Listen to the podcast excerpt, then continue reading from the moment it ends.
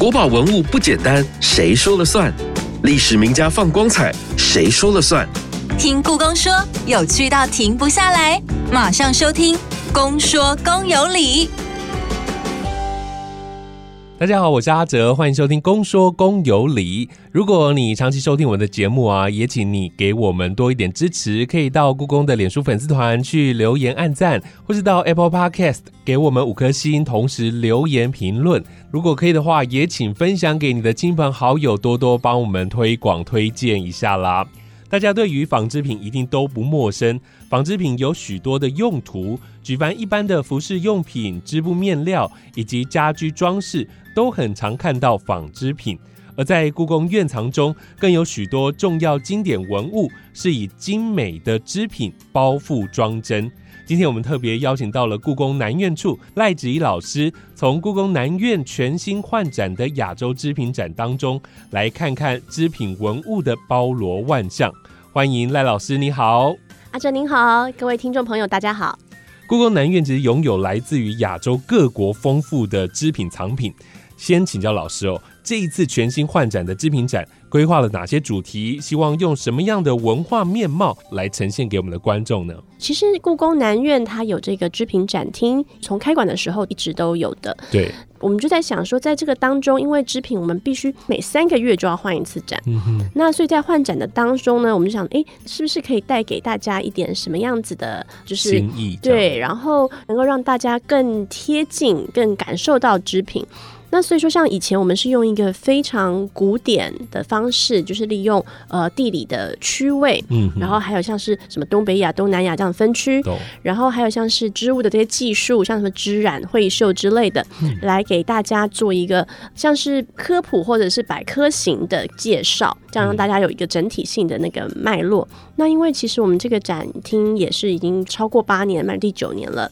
所以就想说，哎，那我们今年来试试看。用一个比较像是讲故事的方式，把这些织品看能不能够拉近到我们身边所感受到、每天感受到的事情。嗯，所以这次我们就是特别是用包这个概念，是然后就是 wrap 来呃，就是希望来带入所有的织品，因为我们发现包这件事情来讲的话，就是不但呢它可以包东西、包我们的身体，甚至呢可以铺天盖地的包天包地、包山包海。是。老师说的包的概念，它不是只有实体哦，不是只有小包包、大包包，而是有包覆的概念，覆盖的一个形式。那在这一回的展览当中哦，展出了可以说是镇院之宝的龙藏经。因为在过去的节目当中也提过龙藏经，我想先简单的介绍一下。这部藏传佛典是在清康熙八年（西元一六六九年）由孝庄太皇太后主导完成的。整部经书总共有一百零八函，每函都有内外保护的板子，之后再用四层金衣和捆金绳包裹着，保护着里头的泥金书写的瓷青金叶。而这次所展出的是龙藏经织品的部分，对不对？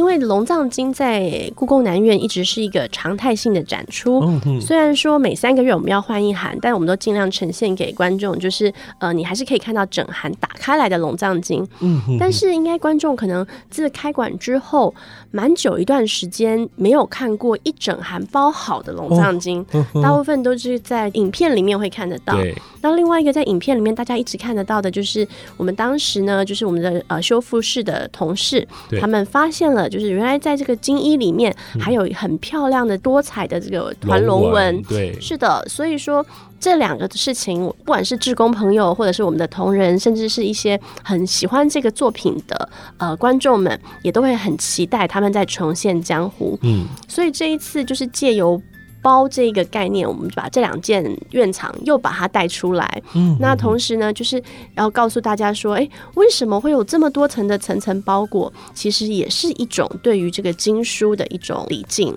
是这一次从不一样的角度来看龙藏经。那在金衣的编织的技法上，是不是也有不同的地方呢？这一次其实呃，我们也是运用了织品厅这种比较深的柜身，所以我们也设计了就是特别这种展现方式，把整个的金衣摊开来，打开来，大概是一个两公尺乘两公尺很大一块装花缎的金衣。那我们把它的上层揭开来，直接把中间团龙纹的这一个部分揭示在大家的面前，然后就是而且呃，跟大家的那个距离也是蛮近的，那个装花缎都可以看得非常的清楚。是是是是，因为每一次看到都一定会有不一样的收获的。呃，对，而且就是说，因为我们刚刚前面有讲，就是织品也是三个月换一次，即便织品厅没有的时候，你们到就是故宫南院的佛教展厅，还是一样可以看得到，就是呃打开来摊开来给大家，就是一览就尽的龙藏经。那这一次在展件当中，是不是也有像龙藏经这样金衣用途的印度的文物，叫做印染金书袋呢？袋就是袋鼠的袋。对，是的，就是说，其实呃，把这些很珍贵的书籍啊、呃用布料把它包起来，嗯这个其实是跨越文化的一个呃，就是人的行为，嗯，就像有点像是我记得好像我们小时候上小学的时候，该开学前，大家好像在包书套，那甚至我的印象中，曾经好像我的呃，就是妈妈在有用那个月历纸。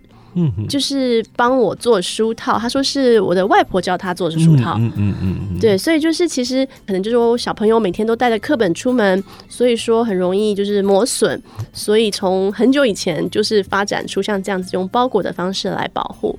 那其实经书来讲的话，呃，像是龙藏经或者贝叶经这样子的经书，就是。因为它很珍贵，而且主要其实它可能供奉的功能大于它翻阅的功能，嗯。所以在这个时候的这种层层包裹，就跟我们一般是为了就是携带东西，像我们这次展出这个像是扇套啦、眼镜套啊这种，就是因为我每天带来带去为了保护物件的包裹，它的意义就不太一样了。嗯哼哼，那以这一件就是用印度绘染布所做的这个经书袋，它其实是用来放这种长形的贝叶经的，哦所以它就是像大大的漱口袋，然后你可以把贝叶经一整函放进去。嗯哼，但是呢，很有意思的事情是。这样子的这个呃经书袋，事实上主要是斯里兰卡或者是泰国，它会利用进口的印度会染布来做。哦为什么会这样呢？嗯是因为呃，印度会染布其实因为印度的棉很好，它的就是染色的技术也非常好，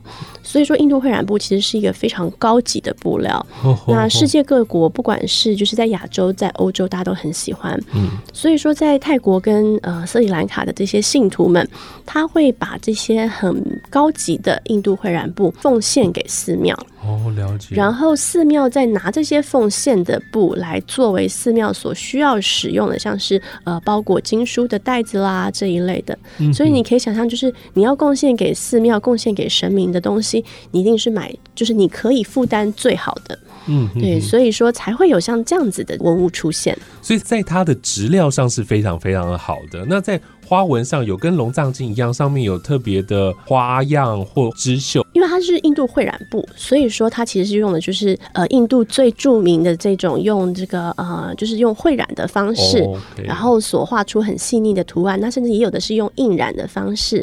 就是去做出这种各式各样的 pattern。了解。接着我们就来认识各个展区喽。在展览的第一个展区是。包覆与盛物，那表示呢，这些织品哦，就是可以拿来包裹物品的，或者是拿来盛装物品的。在早期哦，就是用手工的那个年代，其实每一块布都有各自的用途，穿衣蔽体就是最原始。织品的一个功能哦，在这个展区当中呢，就展出了用一块布就能够包覆身体的服装的形式，对不对？例如像是纱丽、像是纱笼，或者是筒裙等等。老师是不是跟我们来介绍一下这些服装的形式呢？嗯，是的。在就是第一个单元包覆与成物的这个主题之下，我们分为三个子题。第一个子题裹布为衣，其实就是讲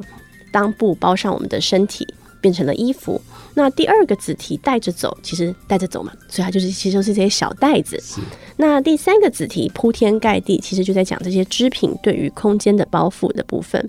那刚刚阿哲讲到衣服的部分，其实真的也就是我去看他们怎么织布之后，我真的觉得非常的惊吓。因为在机器织布之前，在手工织布的时候，不管是你要整经，还是就是你要织出一个就是一寸这么宽的布，其实这是非常非常多的时间跟精力没错，所就是累积而成的。其实像台湾的原住民，他们也是非常珍惜他们所织出来的手工布，所以很多台湾的原住民，他们的衣服其实是属于我们讲方衣系统的。他真的非常聪明，他们就是手织布的这个宽度其实不会太宽，然后他会把它直接接起来。那可能比方只是开一个缝，或者是只有缝单边，然后两边留个开口当做袖子。然后一点布都不浪费的，就做成了一件衣服，真的是非常非常聪明。嗯，在印度来讲，最有名这个沙粒来说好了，它就是一整块从头到尾的布。有一种说法是，就是印度人觉得把不同材料的布接在一起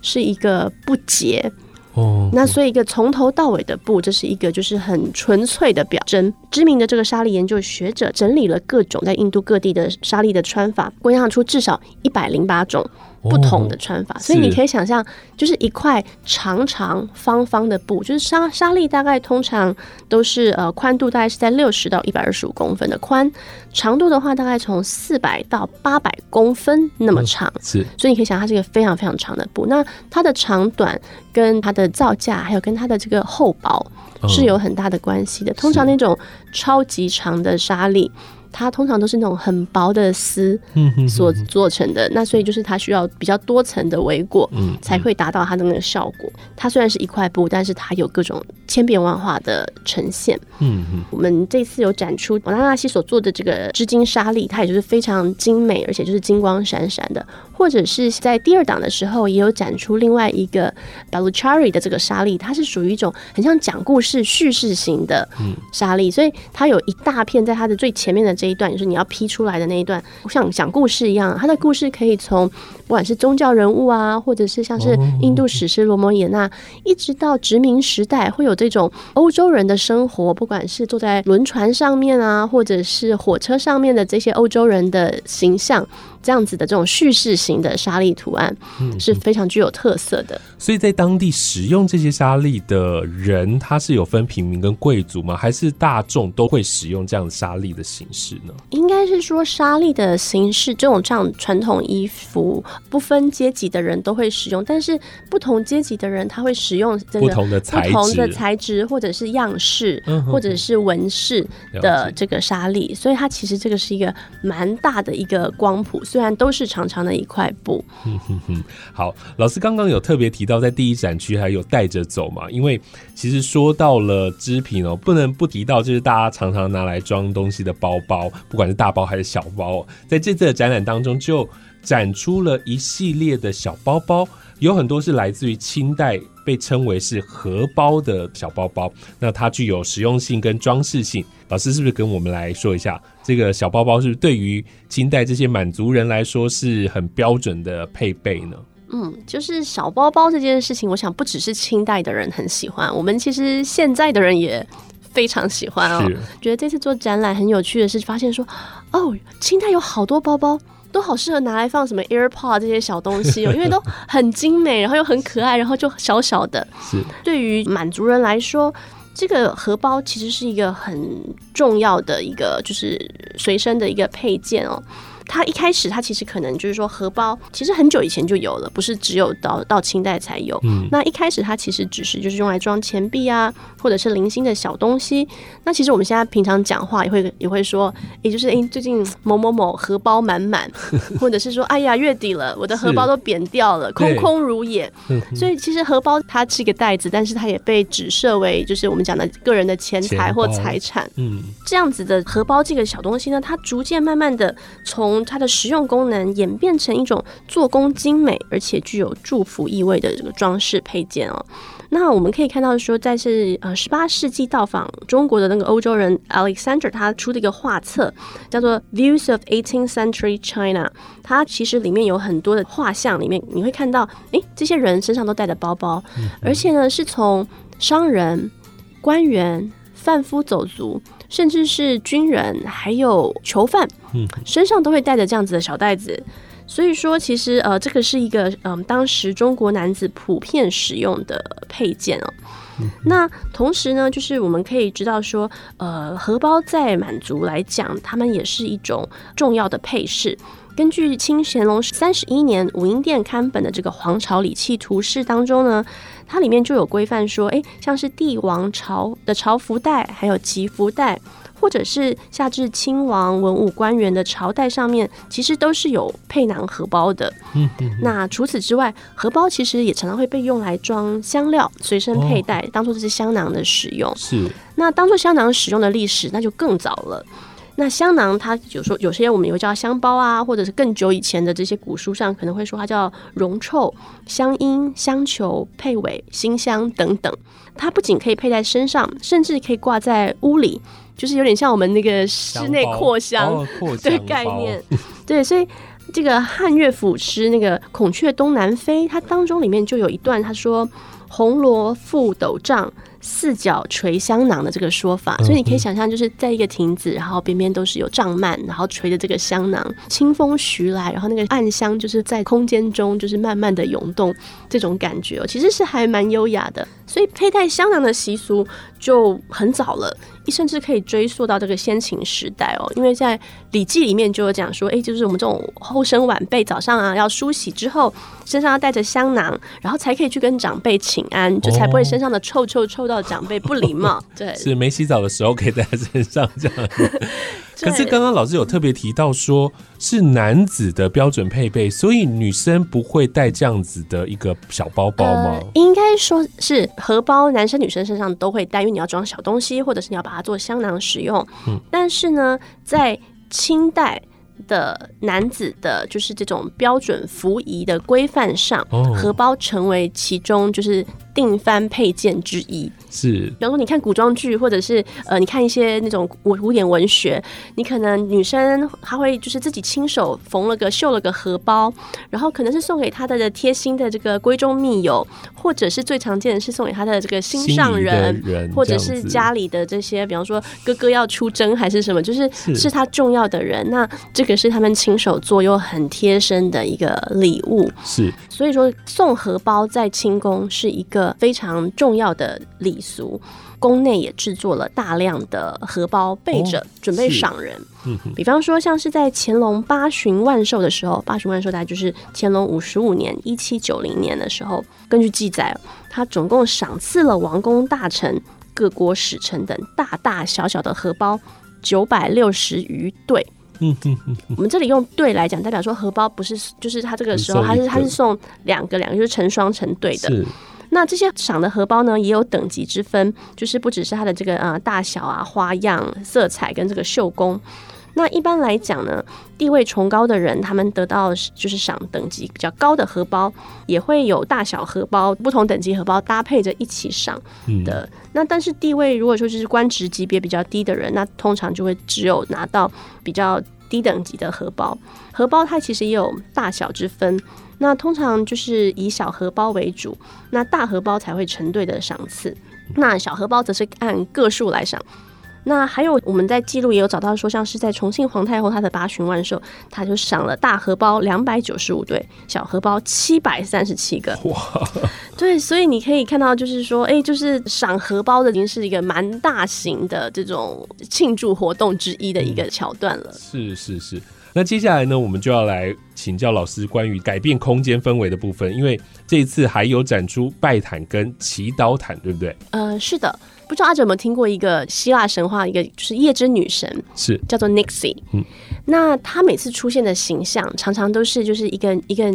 美丽的女子，然后抱着一块黑纱，嗯然后飞过天空。是那所以在这些欧洲的不管是雕像啊、画作，在讲夜空的时候，它其实都是常常是一个就是抱着一块布、一块织品的女性嗯的形象。那所以说，为什么这个单元叫做铺天盖地？其实就是来自于这样子的这个概念。嗯哼，那我们就在讲说，其实一个空间，我们现在室内装修常会讲硬装、软装，是所以当你的这个室内设计已经做好了之后，你要营造这些呃，不管是季节的氛围啊，或者是那一种节庆感的时候，呃，使用软装是最快而且可以快速就是改变一个空间环境的方式。是，所以比方说像是在中式的空间里面，可能因为婚庆，可能因为过年，可能是因为长辈的这个呃，就是要过寿，那就会用这些很美丽的呃刺绣的这些织品，把比方说家里的厅堂的桌子啊、椅子啊，把它。就是盖起来，就是又是装饰，而且还可以保护这个椅面或者是桌面，那就是一举二得，可以营造一个就是很漂亮的、丰富的氛围。那其实不只是家居空间，以穆斯林朋友来讲，他们应该就是，如果你身边有穆斯林朋友的话，你应该知道说，他们每天在一些固定的时间，他们事实上是要礼拜的。对，但是不管是以前的人，或者是现在的人，你不会刚刚好那个时间点附近一定就有。清真寺，或者是说，呃，就是你旁边可能有祈祷祈祷室之类的。那所以其实，特别是那种当时旅行经商的人，那他会带着所谓的呃祈祷毯，那他在房间里面，他把它打开来，然后就可以使用。那就是等于说，因为这一个铺垫，那他所存所在的空间瞬间就可以转化成一个他的礼拜的空间了。了解。我们在这次就是我们有展出就是不同形式的像这样子的会燃毯，那并且也去试着去辨识说，哎，哪一些可能是装饰性的会燃毯，哪一些。比方说，像是有这种穹顶指向性的，才比较应该是这种祈祷毯。那时候我在找资料的时候，发现当代也有那种非常比较易于折叠、可以随身携带的祈祷毯。它有点，它折起来很小，就有点像是我们的那个环保购物袋子那么小。而且，因为他们要对着卖家的方向就是去礼拜，所以那一个就是当代的设计的这一个祈祷毯。它的外面袋子啊，还附了一个指南针给你，哦，就真的是超酷的。所以我就觉得说，哎，其实这些织品它是跟着人的需求所设计的。这一个从以前到现在持续不断的需求，它就在文明的眼镜当中，就是同样的行为，但是就衍生了很多不同的应用。是非常的有意思，是，所以其实听了上半场这些内容啊，跟过去好像有一些不一样，因为知道这些织品就是跟我们现在的生活是很贴近的，对不对？有很多东西我们现在还是一直可以看得到，然后它就一直演进，然后有不一样的功能。好，那织品除了包覆还有盛装的功能之外哦，当制成了服饰之后，其实就是展现了个人的风格还有审美的品味，那更可能代表人的地位跟群体的认同。那在下半场的节目当中，我们就要针对不同的衣着所代表的阶级或者是族群，我们来认识亚洲织品文物。现在我们先进入到故宫四季热搜单元，待会我们再回来节目当中。春。百花齐放，繁花似锦；夏无患子树，绿叶盎然；秋落雨松果，叮叮咚咚；冬冷冽冬雨，群山缭绕。故宫胸中纳万物，琳琅满目山中藏。春夏秋冬关键字就在故宫四季热搜。本集关键字：国际女孩日。十月十一号是联合国定定的国际女孩日，也是台湾女孩日。期许在这世代的每个女生都能打破歧视，并获得应有的权利，活出美丽自信。在日本文化中，蝴蝶代表蜕变与美丽。在黑暗中飞舞的蝴蝶被认为可以趋吉避凶，而毛毛虫变成蝴蝶。也会用来赞美女性成长后的美好姿态。故宫馆藏日本黑地蝴蝶纹有缠染和服上，就以蝴蝶为设计主题，并使用日本最具特色的有缠染技法。和服上有许多只优雅的蝴蝶，线条细腻，色彩丰富，更以刺绣呈现蝴蝶触角，添加设计层次。而蝴蝶图样也象征爱情、喜悦。任性、希望和自由。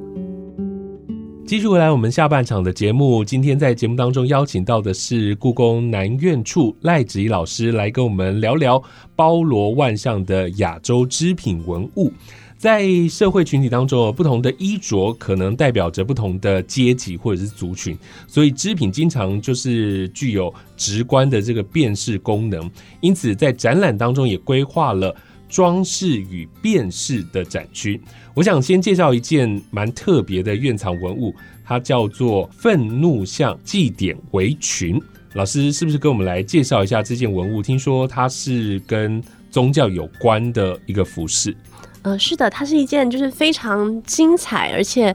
有点凶又有一点可爱的一件衣服。那它叫做围裙，但是它跟煮饭围裙一点关系都没有，它其实是祭典用的围裙。那而且呢，我们这一次透过这个展览的研究，也找到了另外一件可以跟它作为搭配的云肩，是是要就是在一起穿着的。那像这样子的这个祭典围裙跟云肩，它其实是在喜马拉雅佛教信仰里面非常重要的一个疑点，叫 Charm Dance 当中所使用的这个装束，那是由他们的这个祭典仪式的执行者所穿着的。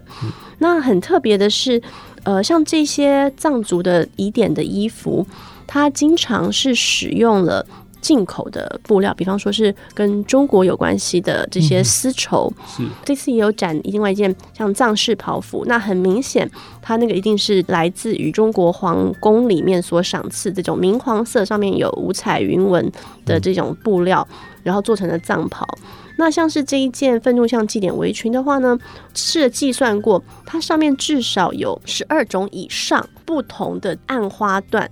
所做成，就是有点像是贴布绣的方式去拼成的图案。是，也就是说，它不是像是画的啦，或者是印的，那它其实是是每一个。色块它其实都是贴布绣所拼成的，是。然后这些贴布是看得到它上面的，比方有的是云纹啦，有的是团寿纹啦，所以从它的颜色跟花样，就是可以辨识出来说，它用了十几种。这样子的暗花缎来拼成这件的围裙。嗯那像这种技法，事实上是非常典型，我们在藏区会看到的。特别是在那个他们晒唐卡的那个仪式，那种巨幅的唐卡，其实也是用像这样子的的这个材料所制成的。那所以就会在这种天刚亮的时候，巨幅，我想想，巨幅是那种很大很大很大，就是一一整面城墙垂下来，这样这么大的一幅那种就是大唐卡。会就是被放下来，然后在晨曦当中，大家可以欣赏。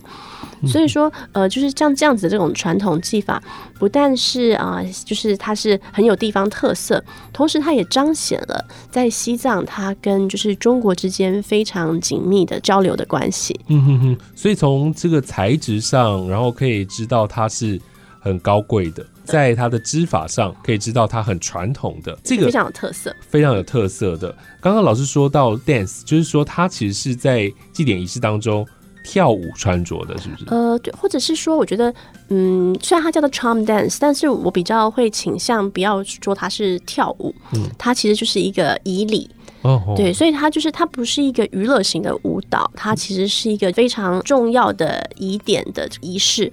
那所以说，这个是嗯，比方说一个人类，他穿上了像这样子以礼的衣服的时候，他其实就改变了他从一个普通人变成了一个祭司或是萨满的这个身份。懂意思？了解了解。好，那所以他并不是随便人都可以穿着的衣服，对不对？呃，是的，是的，就是只有特殊在执行这个宗教仪式，而且是可以有这个身份执行宗教仪式的人才可以穿着。好，那其实有些服饰就真的一定要有一定的地位身份才能够穿着的，所以在这次的展品当中呢，可以看到有特定职业才能穿的服饰。在这个日本江户时代呢，因为他们社会急速的发展，商业活动非常的多，所以呢也衍生了不同的业种，就有特别定制工作的服装。所以在这次的展览当中，我们可以看到几件不同纹饰的日本消防用的服饰，对不对？呃，是的，在江户时期，那是一个呃快速发展，不管是城市化，或者是说这个整个商业的行为都非常的蓬勃。那所以呢，其实就会碰到就是如何辨识你我这件事情。所以以这个商店街来讲，我怎么知道你是这一家的伙计还是哪一家的伙计？或者说，哎，我是属于这个木匠的团体，你是属于铁匠的团体。那所以说，在这样子的这种商业蓬勃发展之下，然后还有像是在祭典的时候，你要怎么去辨识彼此，慢慢的产生这种呃，你可以在衣服上面会有。我们现在所谓讲这个 logo，或者是说会有店名名号的这样子的的这种工作服。那除了这种工作服之外呢，事实上在江户时期，因为城市高度密集，然后人口快速的聚集在那边，那就是木造建筑，所以火灾是非常常见的，对，而且每一次就是一发不可收拾，非常的严重。所以在当时呢，其实就是由市民。这种一般的庶民阶级，还有当时的大明武士的这个阶级，他们都分别组成了这种消防互助的这样子的一个团体。嗯那所以不同的团体之间，就是除了说他们用这个他们彼此的蝉来就是辨识他们的团队之外呢，其实在衣服上面也是会穿着可以辨识他们是哪一家或者是哪一个组织。这样子的衣服可以辨识。是那以一般的庶民阶级来讲，他们通常会穿的那种次子半缠，就是它后面然后就是有绣上去的，让它更坚固的这样子的一个呃外套。嗯哼，那在救火的时候呢，他会先把自己身上淋湿，让这个后棉布吸满了水。那所以虽然很重，但是当你冲进这种木头建筑的火场的时候，至少可以保护你的身上不会被火星烧到。嗯哼，那至于就是像是武士阶级，他们穿的呢，可能就再更好一点。事实上，在古时候，羊毛它是一种天然的防焰材，哦它不是防火，是防焰材。嗯如果说有些人就是老一辈的，他们可能还有印象，你去买毛衣。然后曾曾经有一度，就是好像呃，就是那种卖毛衣的人会拿一束那个毛线，会烧给你看，烧起来然后很臭，然后但它很快的就结束了，这样子。它其实就是来自于羊毛，它本身是防焰的。那所以说，像是这些大名阶级，他们就会穿着是那种羊毛的这样子的这种消防外套。那只是说，像是我们后来像这样子的这种外套，它也逐渐的演变成除了实用功能之外，它慢慢的也是成为一种他们在仪式中的制服之一。哦，仪式，有点像是讲说，我是一个可以为设计服务的人，我。呃，就是像是现在我们有时候会看到一些就是义消朋友穿着这样他们的制服，他们是非常光荣的，嗯，因为我是一个就是愿意为社会服务的人。然后呢，甚至是在就是一些呃正式的场合或游行的时候，像这样子的就是衣服也会被他们穿出来参加这些一些仪式的时候使用。是他们有这样特殊的服饰，然后也相对容易识别，然后对他们来讲也是一个荣耀。是的，那像是在一般庶民阶级他们所穿的这种消防服外套，常常外面呢是很素净的，可能就是像是用这个蓝染所做成素面，然后上面可能只有你所谓的分组或者是你所属团体的这个符号跟字样。但是呢，它里面的这个内里的部分却是大有乾坤。哦，比方说，像我们这次展出的这件，它里面就是像是滔滔江水上鲤跃龙门的图案。是，但是在里头，它是在里头，不是在外面，有点像现在当代那种西装，外面是就是素面的那个深色西装，然后打开来那个内里非常的花俏。是在江户时期的人们呢，他不止内里的花俏，当他们打火任务成功的时候呢，他会把他的这个外套反着穿，把里面这些很漂亮的图案露出来。通常这个里面漂亮的图案，常常是一些会有像是水生的鱼啊、虾啊，或者是一些就是跟水有关的主题。是那主要也是因为他们穿的这个外套进火场，就像是我们展出的这一件里面滔滔江水，像是预祝着他就是可以把火浇熄，任务成功。是，所以他们的服饰有一点像是双面都可以穿的，对，它是双。面穿的外套，非常的有意思。OK，再来，我们就要到这一次展览的最后一个单元，叫做护佑与祝福。因为在许多文化中，织品被赋予精神层面的象征意义跟功能，认为织品有消灾解厄、护佑人民的力量。因此，在这次展品当中呢，就展出了来自于日本佛教四国片路朝圣白衣，就是一件非常经典的佛教文物。是不是请老师来给我们介绍一下这件藏品它的背景跟它传奇之处，还有它满身的朱印到底有什么样的意涵？据说这件文物有神奇的力量，是不是？应该是说，凡是聚集了人们的心意的东西，我想它都带有神奇的力量。心仪者帮你绣的小荷包，嗯，或者是说像这一件呢，这些朝圣者他一路就是在朝圣的过程中，在各个寺庙所搜集到的这些呃墨印或者是珠印盖在衣服上。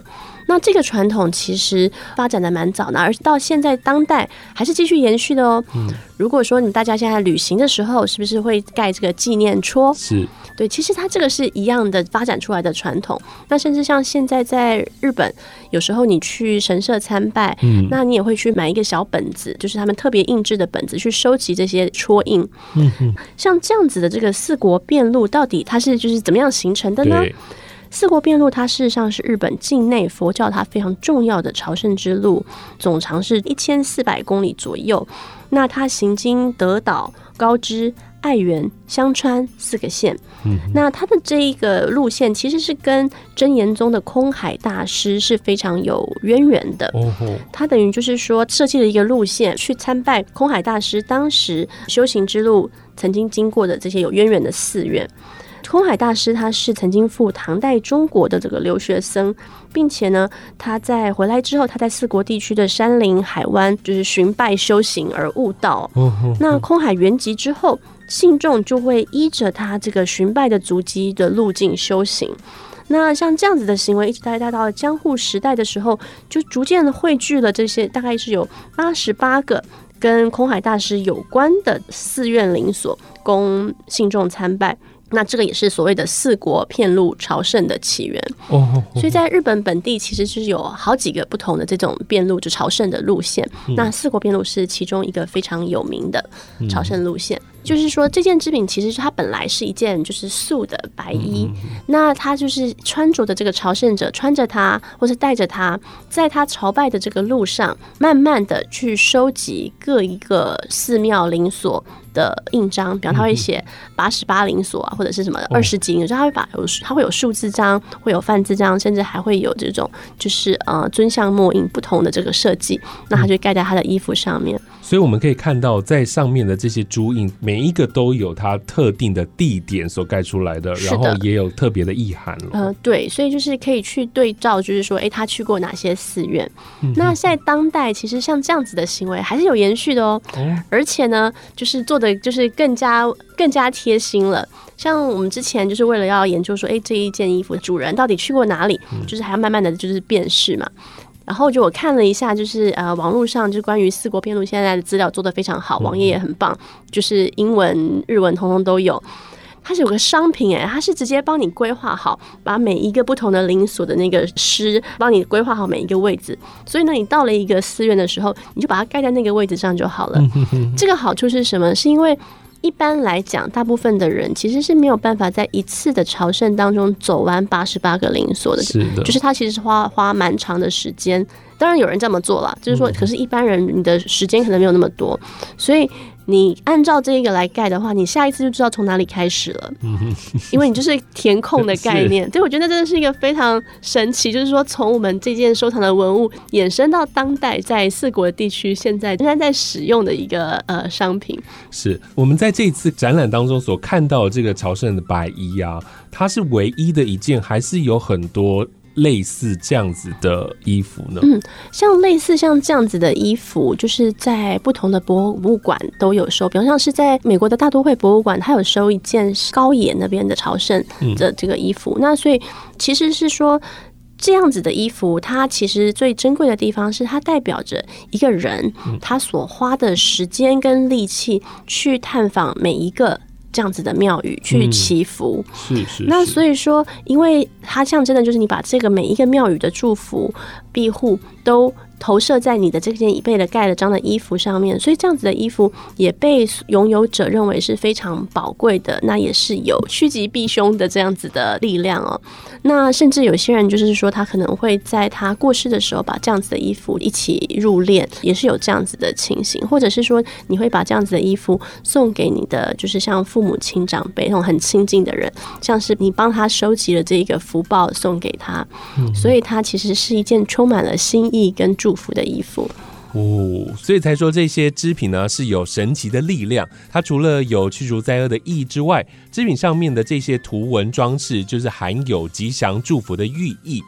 我觉得在这次展览当中还有一个很特别的地方，这一次不是以织品为主吗？为什么会在展览的后头展示了清宫收藏的瓷器呢？老师来跟我们说明一下，这一次为什么会有这样的安排呢？在这个织品展的最后一个单元，就是我们从一开始是讲这个织品的物理性功能，然后到它的这个社会性的意义，到最后一个单元讲精神性的意涵。对，那在最末呢，事实上我们把织品转换成它的非物质性的意涵。嗯，也就是说，当织品我们以前是说哦，它是可以柔软的，可以用来包东西的。对，但是当织品成为了一个装饰，也就是说，像是我们可以看到，呃，在这次展出的，像是那一件包袱瓶来讲，它在坚硬的瓷器上面雕塑了这样子，像是蝴蝶结一样的这种就是包袱巾，不但很可爱、很漂亮，而且它的意思是非常的美好，因为我们讲就是包袱，就是把福气包起来的包袱。是那所以说，像这样子的这个包袱瓶放在室内陈列，其实也是一个非常好的一个陈设品。是，所以在清宫有很多这样子的包袱瓶、包袱罐吗。呃，有有一些，然后特别是在雍正之后开始的，然后在嘉庆时期也是非常的流行。那甚至呢，在朝鲜王朝的一些呃作品里面，像是就是韩国有收一件侧架图屏风，上面就画了非常多的包袱瓶。哦，所以你可以看到，就是说，哎、就是它其实也影响到了韩国。那甚至像是日本的话，更不用说。日本我们常常都想要福袋，或者是说像是它会有很多这种小袋子的这个形象的器物。嗯那所以都是代表着说，当这些柔软的东西，它跟我们这个很亲近的关系转化成。一种在器物上面的装饰的时候，那它就变得是带有非常好的寓意。是是是，所以如果下次你收到这样绘制的瓶子的话，就是福气要给你。对，或者是说，你可以就是在你家里陈设像这样子的东西，应该也是一件还蛮美好的事情。好，今天真的谢谢老师的介绍，因为虽然我们今天只介绍了几件作品哦，大家是不是觉得这一次的展览非常的精彩哦？那真的是要去现场看展览。